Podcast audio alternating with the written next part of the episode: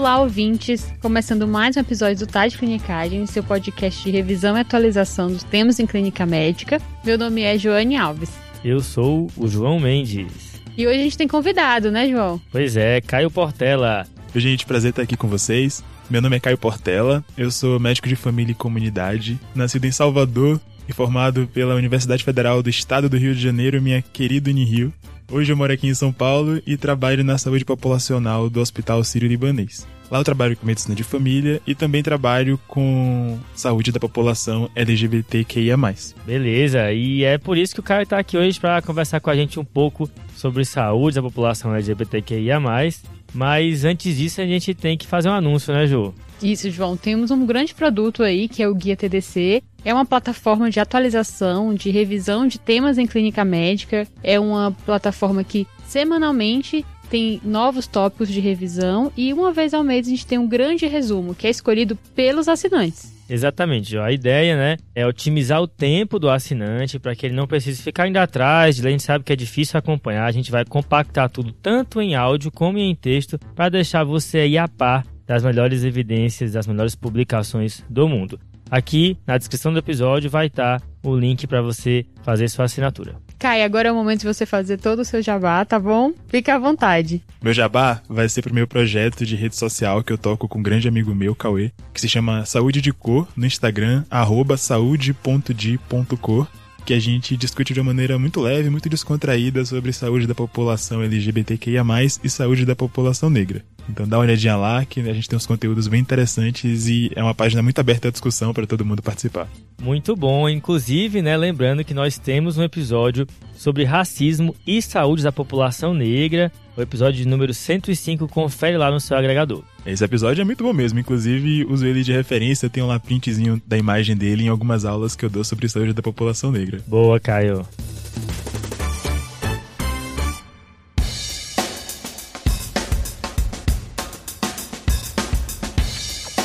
Vocês já sabem qual vai ser o tema do nosso episódio, né? Já tá descrito aqui. Isso, é saúde da população LGBTQIA+. Já sabem do Caio, então todo o know-how dele hoje vai ser utilizado pra gente aprender mais sobre essa abordagem.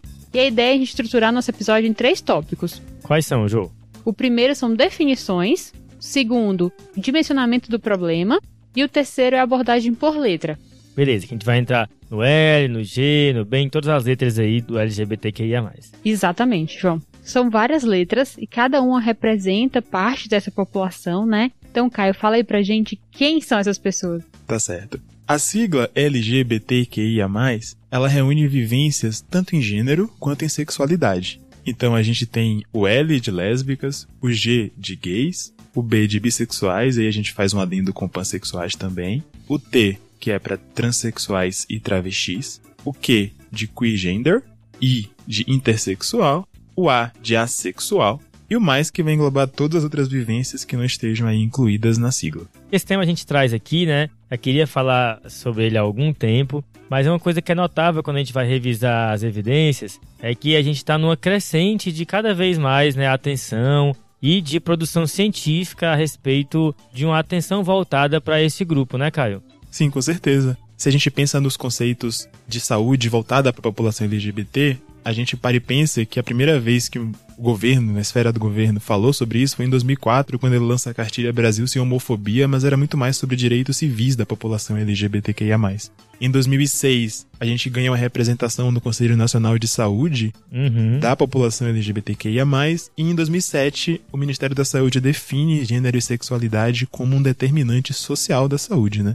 Em 2008, a gente tem a primeira conferência nacional, que na época ainda era GLBT, né, de gays, lésbicas, bissexuais e transexuais, que foi essa conferência que troca a sigla para LGBT atendendo à demanda do movimento lésbico, né, de mais visibilidade para as mulheres lésbicas. E só em 2009 a gente tem a primeira política de saúde voltada para a população LGBTQIA+. Então Muito é uma coisa recente, super recente. Né? Muito Nossa. recente. E pensando na política nacional, a gente tem aí documento de 2011, mas com edição de 2013, né? Isso, é a Política Nacional de Saúde Integral da População LGBT, que é o documento do Ministério da Saúde que dá as regras, né, baliza os nossos entendimentos sobre saúde LGBT até hoje no SUS.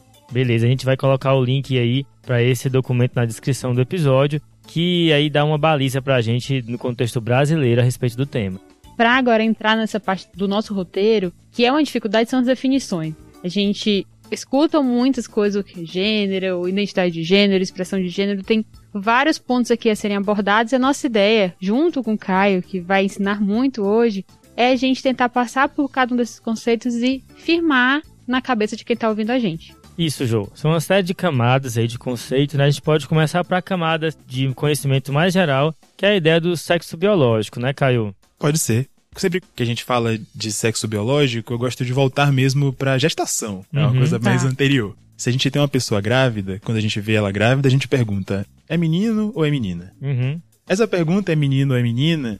Ela normalmente é respondida por aqueles pais baseado em anatomia ou genética, né? Então, foi feita uma sexagem daquele bebê, ou então o ultrassom conseguiu enxergar um órgão. Sempre que a gente fala de características sexuais ligadas à anatomia, a cromossomos ou a hormônios, a gente está falando de sexo biológico. Beleza. Linkado a esse, a gente fala um pouco então de gênero e identidade de gênero, né? Que aí já é uma coisa que foge da esfera biológica, apesar de se relacionar com ela, né? Sim, se relaciona porque quando a gente sabe que o bebê é menino ou menina, por exemplo, começam a existir uma série de expectativas e uma série de planejamentos daquela família que vão se basear nesse fato dele ser menino ou dele ser menina.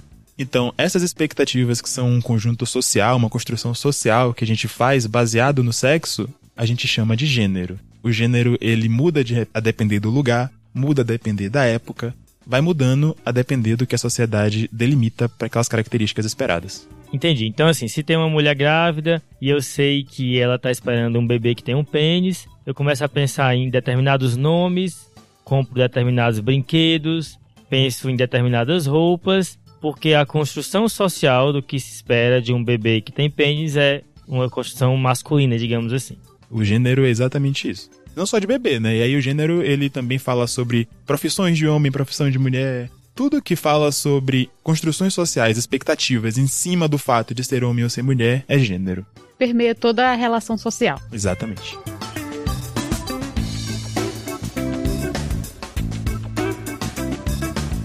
E aí a gente vai pro próximo passo, que é entender o que é essa identidade de gênero. A identidade de gênero já é uma coisa que depende um pouco da consciência do sujeito. Quando aquele indivíduo começa a ter consciência de quem ele é, ele vai se encaixar ou não nessas expectativas que foram criadas nele com relação ao gênero que ele ganhou quando nasceu, no caso, uhum. né? E é isso que a gente chama de identidade de gênero, é a percepção que o indivíduo tem de si com relação ao gênero. Quando esse indivíduo concorda com essas expectativas, ou seja, foi um, um bebê que tinha pênis, que foi criado como menino, cresceu, virou um adolescente, virou um homem adulto, viveu a vida, a gente fala de uma pessoa que ela é cisgênero, ou seja, é uma pessoa que se identificou com essas expectativas de gênero que foram dadas a ela quando ela nasceu.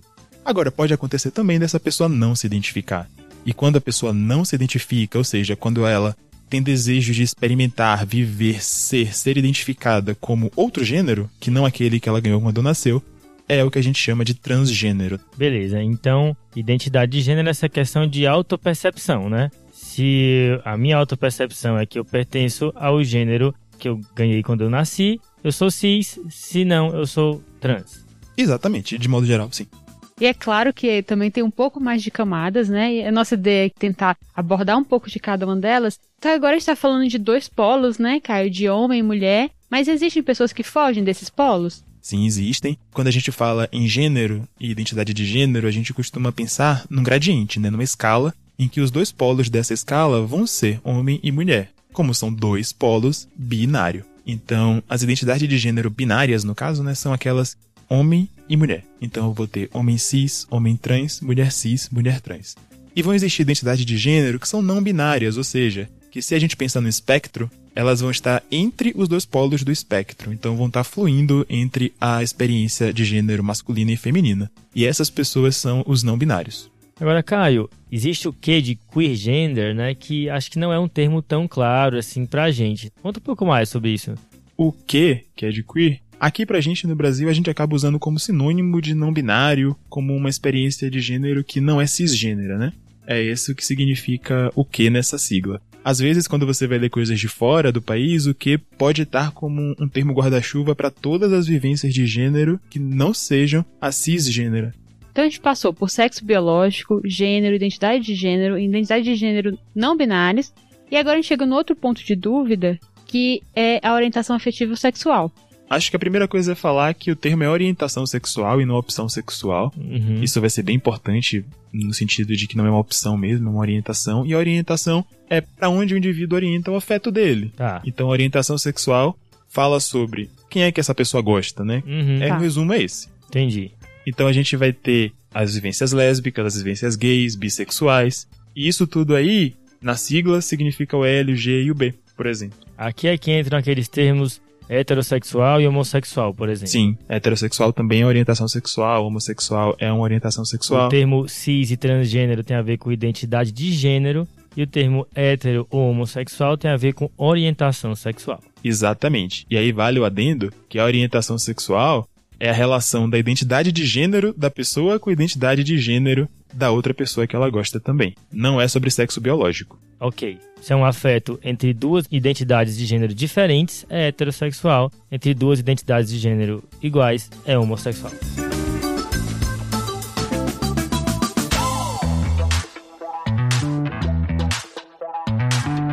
Caio, acho que a gente abordou até agora a maior parte das letras do nosso ciclário aqui, mas uma população que a gente ainda não comentou foi a população travesti.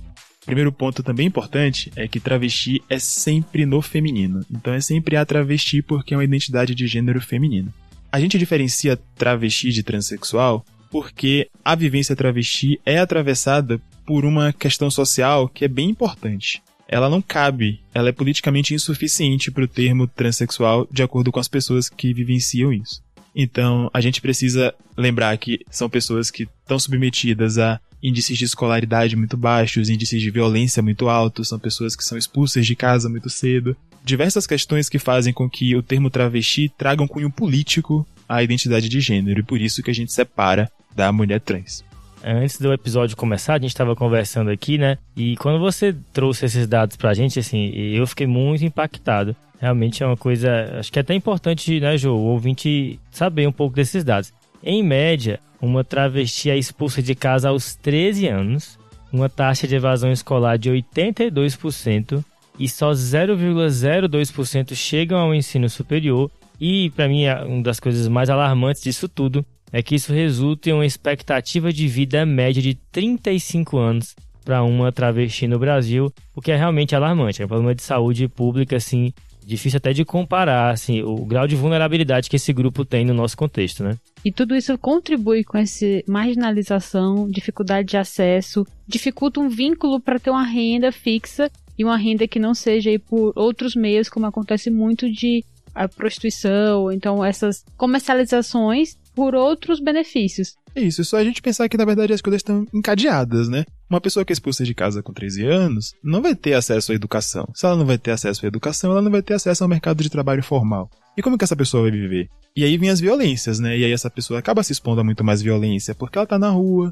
porque ela tá se expondo a situações de risco aumentado. Uhum. Então você vê que a vulnerabilidade, ela tá atrelada a essa condição e ela acaba sendo atravessada ainda por outras coisas, né? Entra racismo aí, entra pobreza, entra falta de educação formal. E as coisas vão se somando no combo de vulnerabilidades, né? E eu fico comparando com algumas condições biomédicas, né, doenças, que são gravíssimas e que, por uma série de avanços, a gente conseguiu aumentar a expectativa de vida, né? E como é triste saber que uma condição social reduz tanto a vida das pessoas, sabe? Então, partindo desse ponto, nós vamos para o próximo tópico do nosso roteiro, que é dimensionamento do problema. E aqui, Caio, o grande ponto é tentar entender quem são essas minorias. As minorias sexuais vão ser basicamente todas aquelas pessoas que não são nem cisgênero e nem heterossexual. Ou seja, vão ser aquelas pessoas que têm variedades de expressão, de identidade, de sexualidade e vão acabar sofrendo por isso. Importante frisar, né, que o conceito ele é qualitativo, ele não é quantitativo, então essa minoria é uma minorização, essas pessoas estão sendo colocadas nessa situação e elas vão acabar tendo desfechos em saúde por conta disso. Beleza, bem importante. Não são minoritárias, são minorizadas, né? Isso não tem a ver com a- o tamanho da população, mas com a redução da sua voz do seu poder na sociedade. E isso acaba levando a uma série de desfechos negativos que essa população tem, né? O maior índice de doenças mentais, de uso prejudicial de substâncias, suicídio e também uma redução da cobertura de políticas preventivas. Esses estressores, tanto externos quanto internos, levam a uma teoria que é famosa, que é a teoria de estresse das minorias. Sim, a teoria do estresse de minorias, ela aparece mais ou menos ali em 2009 e ela fala sobre três dimensões desse estresse, né, que seriam os estressores gerais, os internos e os externos. Os gerais são aqueles estressores que todo mundo está submetido, porque a gente vive em sociedade, todo mundo tem. Os estressores externos são basicamente preconceito, estigma, discriminação, e os efeitos disso nesse indivíduo vão ser os estressores internos. Então vai ser a homofobia internalizada, a baixa autoestima, diversos fatores que vão fazer com que essa pessoa acredite que ela é inferior meio que concorde, né? Acabe sendo cooptada por esse sistema que nega a existência saudável dela. Então é como se a gente tivesse assim camadas de estressores, né? Existe a camada que todo mundo está sujeito, e independe que é você ser demitido, você se divorciar, todo mundo está sujeito a esse tipo de estressor. Mas quem está na minoria está sujeito a uma segunda camada de estressores só por pertencer à minoria. E aí a questão é que isso se soma, levando a um maior risco. Isso não é determinante assim, sim ou não, mas aumenta o risco de desfechos negativos. A gente tem que atuar contrário a isso. E esses desfechos negativos vão desde condições cardiovasculares, suicídio, né? talvez uma probabilidade de doenças aí de, a longo prazo, como cânceres, mas ninguém tem certeza desse dado. O que se sabe é que é uma teoria e que existe uma prevalência de algum desfecho nessa população. Isso, é uma teoria que ajuda a entender, né? Se ela é certa ou não, o fato é que, infelizmente, de fato, esses desfechos negativos acontecem mais nessa população, né? Agora, se por um lado algumas coisas aumentam o risco, Existem outras que diminuem o risco, né, que protegem essa população e é importante saber quais são esses fatores protetores para a gente tentar aí nutri-los e estimulá-los, né? Dos fatores protetores, talvez um, um, dos mais importantes seja a aceitação. E aí essa aceitação ela passa até para a parte da família, né? A gente tem alguns estudos nesse sentido de que pessoas que estão em um núcleo familiar que as aceita têm mais autoestima, uso prejudicial de substâncias diminuído, ideação suicida diminuída, a aceitação talvez seja o principal fator. Aceitação tanto da pessoa consigo mesma, mas também da família, né? Mas a aceitação da pessoa consigo mesma, ela costuma passar pela família, costuma passar pelos seus núcleos sociais, né? Essa pessoa precisa da validação externa às vezes, hum. para que essa validação interna aconteça. Então é muito importante a aceitação como fator protetor. E por outro lado, se a aceitação familiar não acontece, esses desfechos negativos começam a aumentar. É bem coerente, assim, todas as evidências apontam que estar no núcleo familiar que aceita e acolhe essa pessoa de fato é protetor. Acho que além disso, outros fatores protetores, questão da identificação étnica, né? Então, que acho que tem um pouco com a ideia do pertencimento, de você estar num grupo e disso formar aí um, um elo de proteção, né? Exatamente. Mas também envolvimento comunitário, também no caminho de que o isolamento social acaba prejudicando essas pessoas e uma coisa que a gente toca um pouco no episódio de racismo é ter modelos fora da família, né? Modelos da sua mesma minoria, mas que te acolhem, que mostram para você que é possível, de modo que você possa aí se espelhar e, e estimular essa questão da autoestima, né? E a própria existência dos modelos, é o fato da gente estar tá falando disso aqui, por exemplo, fortalece o modelo o fato da pessoa saber que existem outras pessoas pelo mundo que são iguais a ela, né? Então isso é protetor, bem protetor, uhum. por isso que a representatividade acaba sendo importante nesse contexto. E acho que também um grande passo que se tomou nessa, no entendimento dessa questão é perceber que esses desfechos negativos estão associados com uma pressão e um agravo que a sociedade impõe nas pessoas e não com a orientação sexual inerente dessa pessoa. Tem um trabalho publicado em 2014 na Revista Americana de Saúde Pública, que avaliou escolas que tinham medidas aí que protegiam pessoas que pertenciam a essa minoria, né? Protegiam crianças que pertenciam a essa minoria, versus escolas que não tinham esse tipo de medida. O que eles viram é que as disparidades de desfechos de saúde mental praticamente eram eliminadas, uma vez que as escolas tinham essas medidas protetoras, né? Mostrando que de fato é algo externo, é algo imposto pela sociedade. E existe uma série de evidências também nesse sentido, mostrando que de fato o que a gente tem que tentar aqui abordar é como a sociedade se comporta em relação a essas pessoas, na tentativa de diminuir esse tipo de iniquidade. Só reforçando, pessoal, que todos os artigos que a gente falou aqui vão estar na nossa referência, tá bom? Agora, passado esse ponto de a gente entender o dimensionamento do problema, nós vamos para o terceiro tópico, que é a abordagem por letra. Né? Entender o que a gente pode fazer para cada população desse grupo aí. Boa, e aqui acho que tem muito a ver, é uma coisa que cabe para todas as letras, né? É como a gente vai se comunicar com essas pessoas, porque a gente acaba muitas vezes fazendo microagressões pela maneira como a gente se comunica, e às vezes sem perceber. E aí tem algumas dicas nesse sentido aí, Caio? Tem, tem sim. O primeiro passo é que o paciente perceba que você tá falando aquilo não como se ele fosse, sei lá, um alienígena. Uhum. Você tá uhum. falando isso porque aquilo é importante para você na sua propedêutica, na sua anamnese.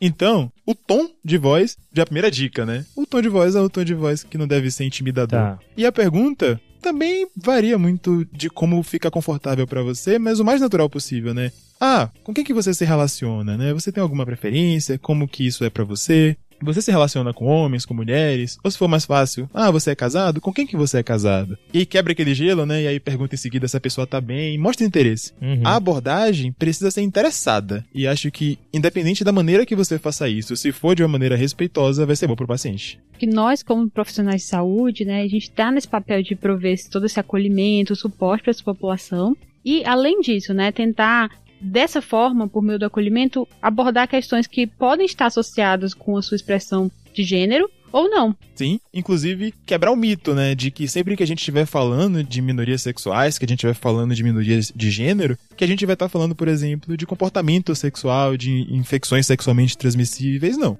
A abordagem ela é integral. Aquela pessoa ela vai ter uma diversidade de questões que precisam também entrar pela porta do consultório. E eu acho que uma dica boa também ainda nesse âmbito da comunicação é tentar que as suas palavras sejam o mais descritivas possíveis, né? E evitar rótulos. Então, por exemplo, ao invés de perguntar se é, você é heterossexual, você é homossexual, é descrever, como você mesmo falou, né, Caio? Você se relaciona com homens, com mulheres ou com homens e mulheres, né? Que aí evita o rótulo e você acolhe o paciente.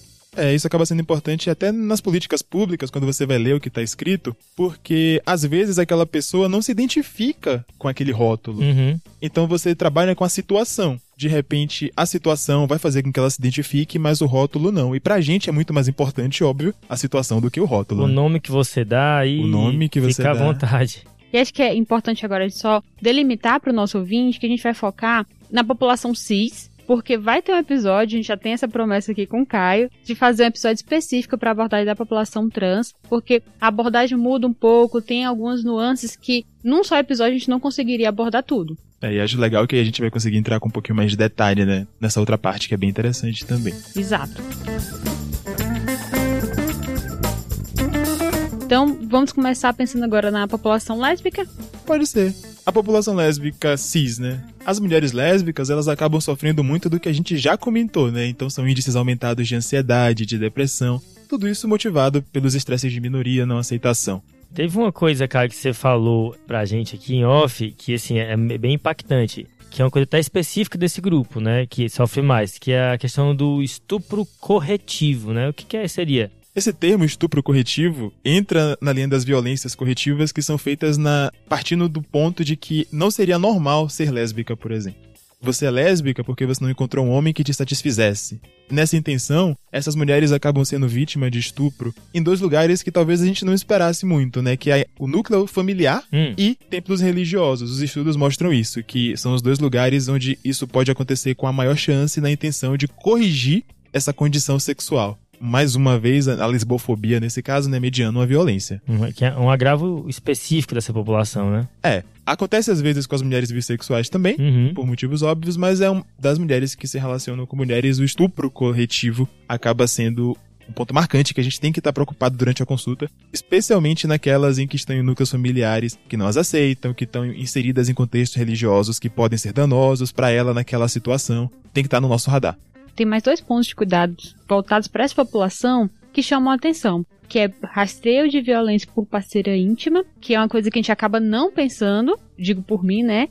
E menor cobertura de rastreios de câncer de colo de útero. A violência por parceria íntima, a gente tem que pesquisar em todo mundo, né? Mas no caso da mulher lésbica, a gente tem uma ideia que sem a figura masculina, aquele relacionamento necessariamente vai ser não violento. E isso não acontece existe indicação de rastreio de violência por parceria íntima, especialmente em contextos que você tem discrepância grande, por exemplo, de condição social, de idade entre as pessoas, contextos em que uma das duas pessoas precisou se deslocar da sua cidade, tá morando sozinha em outra cidade que não conhece ninguém. Então essas violências institucionais, financeiras, físicas mesmo, podem estar tá acontecendo. E, na verdade, a indicação não é que ela aconteça mais do que nos outros casos, é porque a gente não pensa nela. Então a gente precisa colocar isso também na nossa linha de perguntas e de cuidado com as mulheres lésbicas. E entrando agora na, no segundo ponto que a Jo falou, né, que é essa cobertura reduzida de assistência ginecológica obstétrica para essa população, né? Mais especificamente, menor cobertura de Papa Nicolau o rasteio de câncer de colo do útero, né, Caio? Sim, porque ir no ginecologista às vezes é uma experiência muito traumática para a mulher lésbica, né? Então eu tenho amigas que me ligam perguntando contatos de ginecologistas que atendam mulheres lésbicas, o que não faz muito sentido se você parar para pensar. Nenhum sentido. Não. Mas o fato é que os dados mostram que as mulheres lésbicas acessam menos as consultas ginecológicas, aí seja na atenção primária, seja na atenção secundária. De modo geral, elas têm índices reduzidos disso. Isso se reflete, por exemplo, na menor cobertura de Papa Nicolau, que para essa população é cerca de 23% menor que para a população heterossexual. Acho que uma série de coisas podem explicar esse fenômeno, né? Primeiro que essa população, o hábito da penetração, acho que ele é mais envolto ainda de barreiras, né? Mas também um mito de que não existe ISTs nessa população, já que elas não têm relações com homens. Mas isso não é verdade, né? Não. Com relação à parte da penetração, é interessante que a gente entenda que esse problema nasce da ideia que a gente tem de relação sexual como necessariamente envolvendo um pênis, por exemplo. E isso é que muitas vezes faz com que os médicos digam para essas mulheres que elas não precisam coletar o Papa Nicolau ou que elas mesmas acreditem que não precisam coletar o Papa Nicolau. Mas a gente sabe que a indicação é que qualquer tipo de manipulação, de penetração por objetos, brinquedos, enfim, qualquer tipo de exposição dessa mucosa faz com que essa indicação exista. Então, todas as mulheres lésbicas também precisam coletar o Papa Nicolau. Bem importante isso aí. O outro ponto é que a gente também criou um mito de que as ISTs não aconteciam nessa população. No primeiro momento, né, que as ISTs entram no nosso radar na epidemia do HIV lá nos anos 80, hum. e a gente tinha índices reduzidos nessa população mesmo, então elas saem desse radar. Então hoje ainda é muito difícil você encontrar orientações sobre segurança sexual para as mulheres lésbicas. Dispositivos, Dispositivos de, pro, de proteção, né? né? Proteção. A gente acaba recorrendo a algumas gambiarras às vezes para poder hum. orientar essas mulheres. Tudo isso porque a gente não está preparado mesmo para esse atendimento. População negligenciada, né? É interessante até frisar agora nesse ponto que existem algumas cartilhas para orientação de prática sexual segura. Então vou deixar duas aqui. Uma é o velcro seguro e a outra é cartilha de saúde para elas estão disponíveis aí no Google, mas a gente vai deixar nas referências do episódio. Beleza. Agora passando para a próxima letra da tá. sigla, a gente vai para os gays, né? E aí é uma população que sofre também tudo que a gente já mencionou, aqueles agravos de desfechos de psicopatologias, né? Ansiedade, depressão, uso prejudicial de drogas. Mas se no grupo das lésbicas existe a questão do estupro corretivo, Aqui tem a violência corretiva, né, Caio? É, e essa violência corretiva, na verdade, vem naquela intenção, né? Vai apanhar até virar homem. Infelizmente é uma ideia bem difundida, é, né? Exato. A gente precisa estar de olho nisso em contextos de vulnerabilidade, em contextos de não aceitação, em contexto que aquela pessoa viva em um ambiente violento, para que a gente não perca também essa proteção, né? E além da violência corretiva, né, como agravo específico, a gente tem que pensar no momento que a pessoa fala para os familiares, amigos e alguns transtornos alimentares, que são mais comuns na população, e por fim, o uso de algumas substâncias aí no momento da relação sexual, né, Caio? É, esse momento de falar para a família, falar para os amigos, ele é um momento de ruptura, né? E a gente tá colocando aqui didaticamente nessa letra G, mas ele vai acabar se aplicando para todo mundo dessa sigla. Esse é o momento que a pessoa vai saber se a família vai acolher ou não, e esse é o momento meio chave. Se a família acolhe essa pessoa, a gente já viu que os desfechos acabam sendo melhores porque ela tem naquela família um porto seguro. O Sim. mundo inteiro tá contra mim, mas aqui em casa as coisas são seguras. E o oposto pode acontecer também. Aqui em casa é um ambiente que me agride, então eu não vou ficar em casa, eu vou procurar mais tempo na rua, mais exposição a agravos e riscos que não seriam necessários se essa pessoa tivesse um apoio da família, né? Você falou dos transtornos alimentares, daí a gente vai para uma outra discussão, né, que é dos padrões de beleza. Sim. A gente tem os marcadores de virilidade como uma característica que é muito valorizada na comunidade gay de modo geral. E essas pessoas acabam desenvolvendo mais vigorexia do que a população geral também, porque elas estão expostas a modelos, né, de padrão que cobram-se muito e muito e muito para eles. pega aquele paciente que vive de dieta, pesa todas as comidas que come, Uhum. usa anabolizante, porque ele quer se encaixar num padrão. E isso pode acabar tendo desfechos negativos em saúde também, né? Isso, eu acho que existe um- uma visão de que essa questão e dar atenção especial a esse grupo se deve exclusivamente às ISTs, as infecções sexualmente transmissíveis, mas essa abordagem é bem reducionista, né? Porque como a gente já vem delineando aqui, uma série de outros agravos acontece com essa população, inclusive uma questão crescente que é o chemsex, né? O sexo químico, acho que seria uma tradução mais literal, que também vem crescendo muito nas grandes capitais, né? Sim, nas grandes capitais especialmente, né? O chemsex é um termo que a gente traduz para sexo químico mesmo, e que também precisa estar no nosso radar como mais uma mais um aumento de risco, né? Mais um fator que aumenta essa, a exposição dessa pessoa a riscos. Diminuir a questão da saúde dos homens gays ou de qualquer pessoa da sigla LGBT às questões sexuais é o que a gente vem tentando desfazer. A gente precisa aumentar a integralidade dessa atenção. E aí esse sexo químico, ele acaba aparecendo pra gente como um rastreio importante também, no sentido de orientar essa pessoa do risco e Uhum. poder delimitar ali a, a fazer a contenção do que a gente conseguir. Então, especialmente nas grandes capitais, é uma pergunta que é válida de ser feita Uhum. se a pessoa usa algum entorpecente no objetivo de ter relações sexuais. que esse é um momento de grande exposição do paciente, né? E que ele pode estar vulnerável a uma série de coisas que acontecem, né? Passando aos agravos específicos, agora a gente tem que pensar em algumas intervenções. E nós elencamos quatro aqui principais: Quais são, Jô? vacinação para hepatite A, Uhum. vacinação para HPV, rastreio de câncer anorretal e a profilaxia pré-exposição, que é a PrEP, e a pós-exposição, que é a PEP. Beleza, vamos para a primeira, que é a vacinação para hepatite A. Como é que fica aqui essa recomendação, Caio?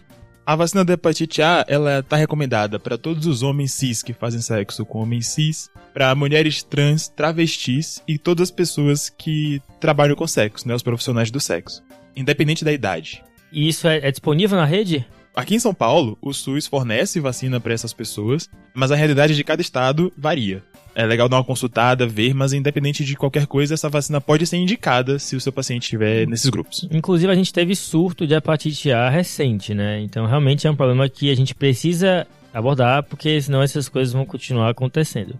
Agora, a segunda recomendação, que é em relação à vacina para HPV. Sim, a vacina do HPV, na verdade, a indicação não é pela pessoa ser gay necessariamente, né? A indicação é para qualquer homem que tem até 26 anos, que é o que a Anvisa autoriza aqui no Brasil a vacina tetravalente. Então, se eu tenho um paciente que é um homem gay e tá dentro da faixa de recomendação, é importante que a gente reforce a tomada dessa vacina, né? A gente sabe que a vacina contra o HPV previne formas graves da infecção pelo HPV Uhum. e isso inclui o câncer anorretal.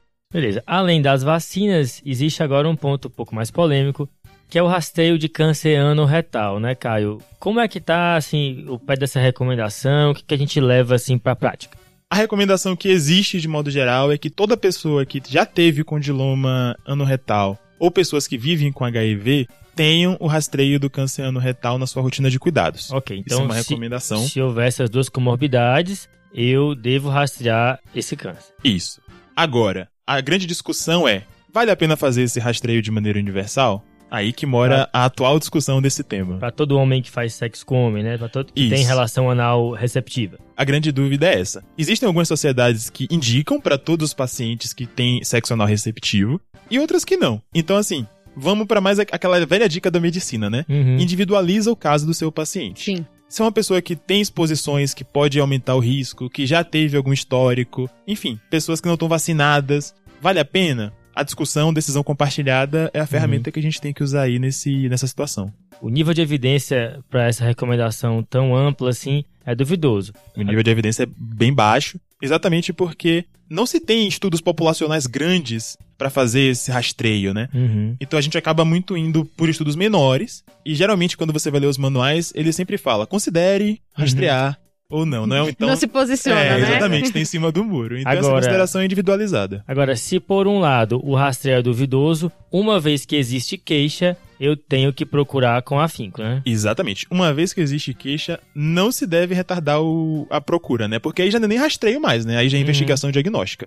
E o quarto ponto, que são a PrEP e a PEP, também são estratégias que a gente pode oferecer para essa população. Obviamente não é exclusiva para ela, porque tem que ter uma exposição de risco, né? Sim, a PrEP e a PEP fazem parte das estratégias de prevenção combinada, nesse caso mais especificamente contra HIV. A PrEP é uma profilaxia pré-exposição que vai estar tá indicada para pessoas que têm exposição de risco, né? E nesse caso específico, os homens gays, as mulheres trans também têm essa indicação, e mais vários outros grupos que aí vale a pena dar uma consultada no manual do Ministério da Saúde. Fornecido pelo SUS. Fornecido pelo SUS. Boa. Isso.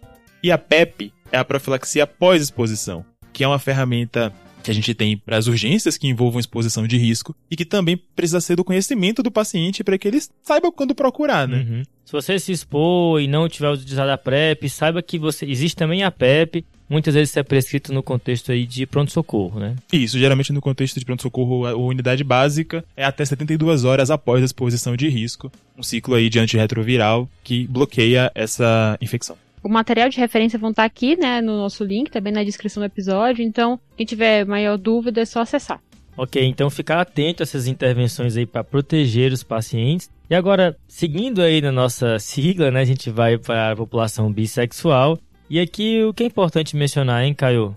Bom, para a população bissexual, além de tudo que a gente já falou, João, hum. A gente precisa estar tá de olho na saúde mental dessas pessoas especialmente no que diz respeito ao mito da promiscuidade, né? Uhum. Existe uma lenda, uma crença de que essas pessoas não têm a capacidade de se manter em relacionamentos fixos, que elas sempre precisam estar se relacionando com outras pessoas de todos os gêneros. Mais um rótulo, né? Mais um rótulo. Além disso, a sexualidade delas é muitas vezes invisibilizada, tratada como fase, como etapa. Até fetichizada, né? Até fetichizada. Na população bissexual, a gente tem que tomar cuidado de orientar em relação à sexualidade, como a gente já fez com os homens gays, já fez com as lésbicas. E além disso, ficar de olho em como que é a relação da pessoa com a sexualidade baseada nas coisas que ela vai ouvindo ao longo da vida, né? Tá. Ótimo. Então, passando agora pelo teio que, que a gente já prometeu que vai ter um próximo episódio, vamos agora por intersexo, né? Que é o I.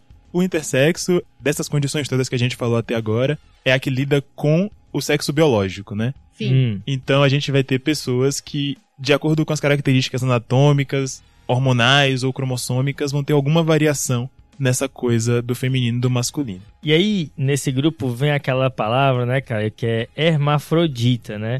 Que ah. deve ser abolida do nosso dicionário. É, a gente não usa o termo hermafrodita para falar dessa população. Primeiro, porque nem todas as questões são relacionadas à genitália. Uhum. Segundo, porque é um termo que realmente está em desuso okay. e estigmatiza essas pessoas, né? Então, o termo é intersexo não existe hermafroditismo na espécie humana. E okay. o Caio jogou um dado assim, muito impressionante que essa condição está presente em 1,7% da população. Ou seja, é mais comum do que a gente imaginava. Porque normalmente quando a gente pensa em intersexo, a gente pensa em condições tipo genitália ambígua. Tipo genitália ambígua. E não, a gente tem que pensar em todas as condições de qualquer ação de hormônio, em qualquer alteração cromossômica, em qualquer alteração de genitália, várias condições que vão se encaixar como uma pessoa intersexo e que estão presentes aí na população de uma maneira expressiva. De fato, sim, esse dado impressiona.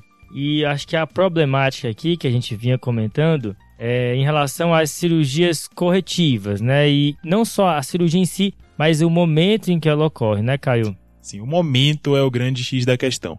Vão existir condições de intersexualidade que realmente vão indicar que alguma abordagem seja feita ainda na primeira infância. Mas não são todas e nem é a maioria. Sendo assim, qual que é o grande papel da gente enquanto orientador dessas questões? Se aquela pessoa não precisa daquela cirurgia naquele momento, se aquela cirurgia não vai tratar nenhuma condição de saúde que seja urgente, por que não esperar o indivíduo crescer e tomar a decisão por si mesmo do que ele deseja fazer. Até porque essas intervenções, elas não vêm isentas de efeitos adversos. De maneira nenhuma. Os efeitos adversos das intervenções precoces acabam sendo muito estigmatizantes, impactantes na vida dessas pessoas, né? A gente vai ter as cicatrizes, a gente tem genitálias anorgásmicas, dor crônica, dificuldade de identificação com a genitália, várias situações que vão afetar tanto a saúde física quanto mental. E até para eventualmente reverter, se aquilo não tiver sido do desejo da pessoa, até mais difícil, porque já é um órgão que foi, passou por intervenção e tudo mais, né? Exatamente. E se a gente pensa que a ideia da normalização, mais uma vez a gente cai na coisa da norma,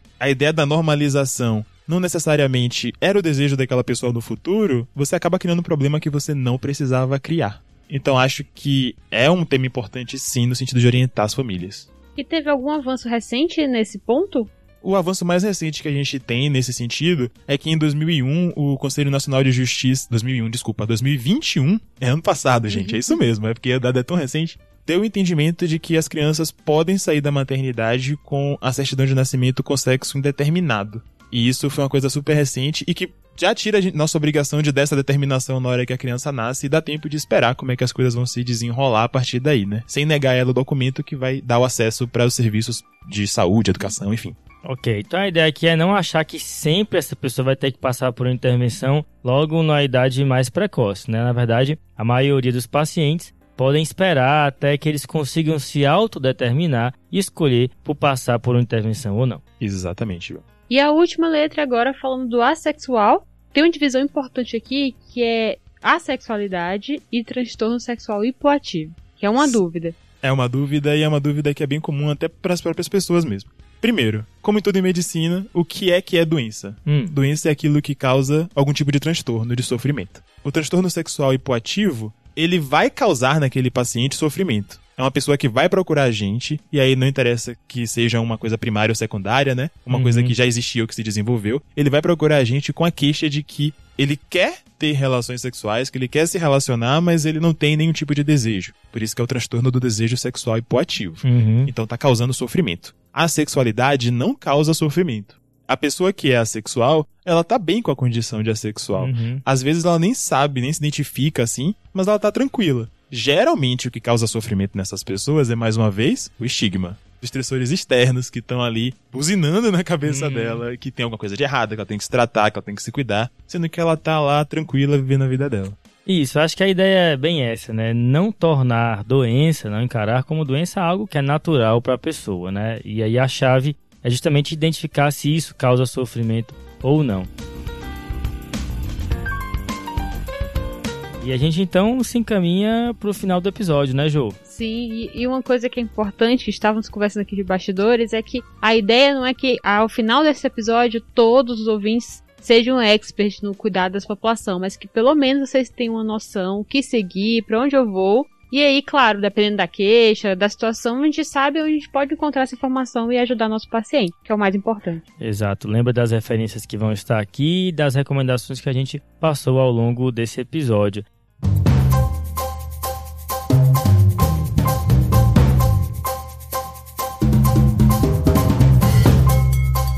Já emendo aqui com um agradecimento especial ao Caio, nosso convidado. A gente encheu ele de bolo aqui durante o episódio. E Caio, como nosso convidado, está na cadeira do salve agora. Para quem você quer mandar um salve aí? Vou mandar o um salve primeiro pra Marília, né, que é nossa amiga em comum e que fez esse encontro aqui acontecer. Grande Marília, né? Já indo pro terceiro salve, vai pedir música Exato. agora. A Marília é sempre presente no nosso podcast. Vou mandar um salve pra casa, pra Rodrigo, que é meu namorado barra marido e que também está ansioso pra ouvir esse episódio aqui. Abraço, pro- Rodrigo. Mandar um salve pro Cauê, que é meu parceiro no projeto Saúde de Cor, então vão lá no Instagram da gente, dê uma, uma força lá pra nós. Salve, Cauê. E os outros salves vão ser um pouco mais gerais, né? Um salve pra Salvador, que é minha cidade natal que eu amo. Pro Rio, que foi a cidade que me criou e me fez quem eu sou hoje. Então, salve pra toda essa galera aí. Aí sim, obrigado demais pela presença aqui conosco, viu, Caio? Caio, acho que você trouxe muito para acrescentar hoje no episódio. A gente aprendeu muito com você. Obrigada pela disponibilidade. E a gente já tá nessa promessa que vai ter o episódio 2, que vai ser saúde da população trans. Então, aguardem, pessoal, que a gente vai já. Daqui a pouco. Vai sair, a gente vai divulgar. Beleza. Pessoal, não esquece aí de curtir, compartilhar com quem você acha que vai se beneficiar, aprender um pouco mais sobre os temas que a gente aborda aqui no podcast. Segue lá no seu tocador de podcasts preferido, deixa uma avaliação e lembrando também das nossas redes sociais, Instagram, Twitter, YouTube e também do Guia TDC. E o TikTok, hein, João? Ah, agora tem o TikTok também, né, Jô? Boa. Valeu, valeu, Valeu, valeu, valeu, valeu, valeu.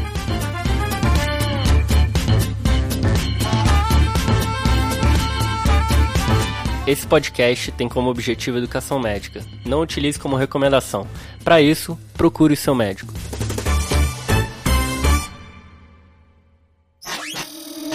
Essa é uma produção do bicho de goiaba.